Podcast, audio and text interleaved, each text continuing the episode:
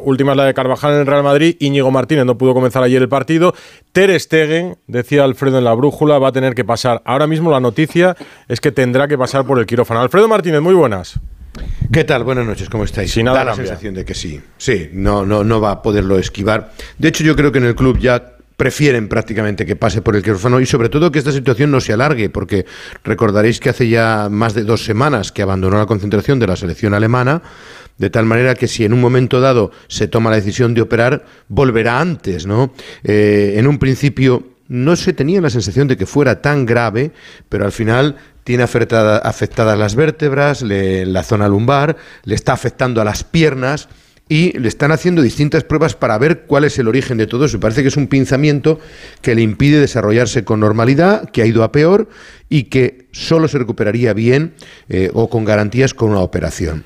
El futbolista que es bastante mm, conservador, bastante prudente a la hora de, más, más que nada cerebral diría la palabra, quiere tomar todas las medidas, todos los pronósticos, está consultando con distintos médicos antes de tomar la decisión definitiva que se tomará en dos, tres días máximo, pero que no se puede demorar, porque fíjate, los dos meses que estamos hablando apuntarían para una recuperación para intentar volver, no sé si le da tiempo a la primera, al partido de la ida de los octavos de final de la Liga de Campeones, que sería ya el siguiente desafío, porque entre dos y tres meses de baja, una operación en condiciones normales para que se recupere bien, porque luego además el futbolista también tiene la Eurocopa de Alemania, que imagino que no, eh, que no querrá perder como portero titular en su país, precisamente. ¿no? Doctor José González, Clínica de Aire. González, muy buenas. Hola, ¿qué hay? Buenas noches. ¿Lo mejor en este caso es la operación?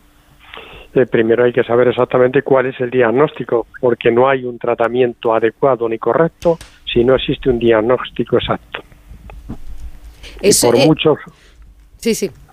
Por muchos, por muchos tratamientos que hagamos, si de verdad no sabemos exactamente cuál es la causa del dolor, todos los tratamientos no van a ser correctos. ¿Se le llama lumbalgia a cualquier dolor lumbal o...? No, no, no, no, vamos a ver, el dolor lumbar creo que lo padecemos la mayoría, el 95% de los españoles en algún momento de nuestras vidas. Y entonces dentro del dolor lumbar pues tenemos aquel que se produce en las carillas articulares, que son las pequeñas articulaciones que responsables de estabilizar la columna vertebral y luego están los famosos eh, procesos inflamatorios, que no es el caso de, del portero, sí pueden ser en cambio las protusiones discales o las hernias discales si el dolor les baja para abajo, porque a veces incluso la hernia discal o el proceso incluso artrósico produce una pequeña estenosis del canal, comprime la raíz nerviosa y el dolor llega hasta hasta los pies. Es decir, si pasa por el quirófano, que es lo más probable según la información de Alfredo y lo de los servicios médicos del Barça, ¿cuánto podría estar de baja Ter Stegen? Hombre, normalmente un futbolista, nosotros hemos operado muchos futbolistas, dos, tres meses eh, no se los quita nadie.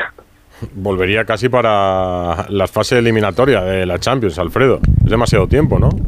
Y, en, casi marzo, ¿no? Y vamos a ver la operación en qué consiste, porque si consiste en una intervención quirúrgica habitual, eh, en dos tres meses, y por el contrario lo que le van a hacer es una rizolisis o una radiofrecuencia, que son corrientes eléctricas aplicadas en las terminaciones nerviosas para producir una denervación, entonces el dolor disminuye o desaparece y en, cuestión de, de dos tres semanas puede estar jugando. ¿La lumbalgia es una lesión más habitual en los porteros o no? No, no, no, no, no. Yo creo que cualquier jugador de fútbol eh, hay que tener en cuenta que las causas de una, de una lesión de una lumbalgia son múltiples. La, mm, la, primera de todas es la tensión económica, de familia, de pareja, laboral, etcétera, etcétera. Es decir, la tensión, la tensión es la primera causa que provoca la lumbalgia. La tensión o estrés, cuidado, me estoy refiriendo tensión económica, de familia, laboral, etcétera, es la primera causa del dolor de espalda, la primera. Y luego el peso, el, el peso que, que, puede coger uno, las mujeres que llevan esos bolsos eh, tan cargados de, de, peso. ¿Cómo pues los conoce? Sí, sí, es que es así, lo tengo en consulta todos los días, hija. Entonces, es una causa de... Yo cada vez menos, ¿eh? Cada vez menos. Yo por eso llevo mochila para compensar. Pero es que la mochila también produce, también. Bueno. Es que ese es uno de los errores. Doctor, es que eh, si, si llevo mochila y que me da lo mismo, llevas 6, 8, 10 kilos, que en un momento determinado, cuando todos los vectores de fuerza inciden en un punto, se pueden convertir en 40 kilos que estás soportando la columna. Por eso los futbolistas ya llevan neceser, doctor, y les llevan el material en baúles. es que yo siempre pienso cómo los hombres podéis vivir sin bolso, la verdad, pero es cierto que... Porque si pues, necesito clines os lo pedimos. El tamaño del bolso me marca a mí cuando estoy trabajando y cuando no. Cuando trabajo, bolso grande. Cuando estoy de ocio, bolso pequeño. que eso es mejor para mi espalda, es decir, mi espalda necesita más ocio. Yo, yo a todas las pacientes en la consulta digo que el problema no es que lleváis cosas, es que el, el bolso, el aire pesa muchísimo en el bolso. Lo llenáis de aire y pesa muchísimo. Doctor, un abrazo. Buenísimo. Vale, que hemos terminado. Que